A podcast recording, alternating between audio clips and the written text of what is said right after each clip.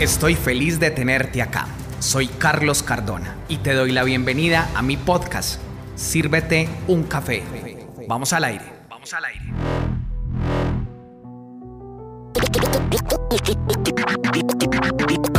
¿Cómo finalizar e iniciar un año desde la comunicación? Acá hay una importante pregunta para todas las personas que estamos emprendiendo, que estamos construyendo empresa y sin duda hoy quise traerte este tema porque va a servirte muchísimo para que tengas unas ideas concretas y puedas avanzar en todo aquello que estás construyendo. Pero para iniciar este podcast quiero compartirte de mi libro Ni pausa ni ahorro de pasión un fragmento que cae como anillo al dedo frente a este tema del día de hoy. Y dice así. La acción es una de las manifestaciones del amor. Puedes creerme esto, pero hoy mi invitación es a que lo experimentes y pruebes. Pruebes, por favor, todo aquello que piensas y sientes bajo el inevitable rigor del que deja de elocubrar y empieza a actuar. Finaliza un año con acción e inicia un año con acción. Esa es mi invitación concreta. La comunicación es sin duda una de esas herramientas potentes para la vida. Pero fíjate que si tú estás emprendiendo, si tú estás construyendo empresa, qué importante sería al finalizar el año contarle a todas aquellas personas que de una u otra manera hicieron parte de tu año que se cierra, cuáles han sido los avances, cuáles han sido los logros significativos y que gracias a la participación de ellos, hoy tu empresa, tu marca ha tenido tales y tales logros.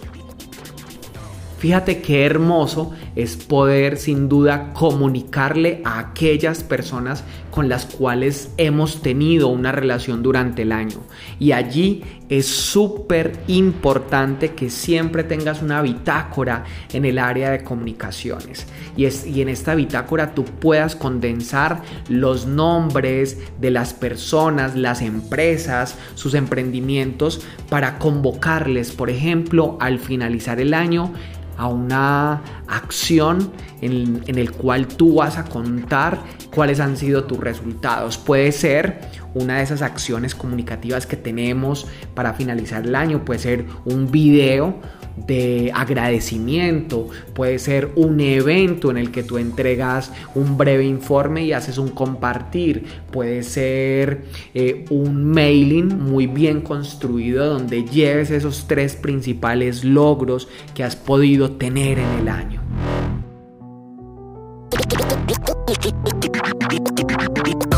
Qué maravilloso es poder finalizar el año con una comunicación que inspire, pero también que reconozca la participación de las personas que hicieron parte de tu año. Y allí no solamente estoy hablando de los clientes, estoy hablando de tu equipo de trabajo, estoy hablando de aquellas personas que tal vez pasaron por un pequeño periodo de tiempo, pero hoy no están.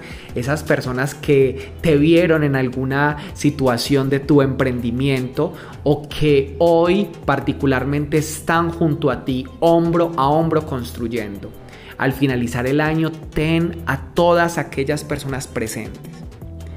Comparte con ellas, agradeceles y sin duda parte de una a pensar cómo vas a iniciar ese año siguiente, qué es lo que viene para ti ese año. Y fíjate que tal vez somos muy buenos para eh, finalizar el año y los detalles de diciembre, etcétera, etcétera. Pero muchas veces iniciamos de manera muy tímida el año. Inclusive no tenemos un cronograma claro de cuándo vamos a iniciar el año en términos, en clave de comunicación.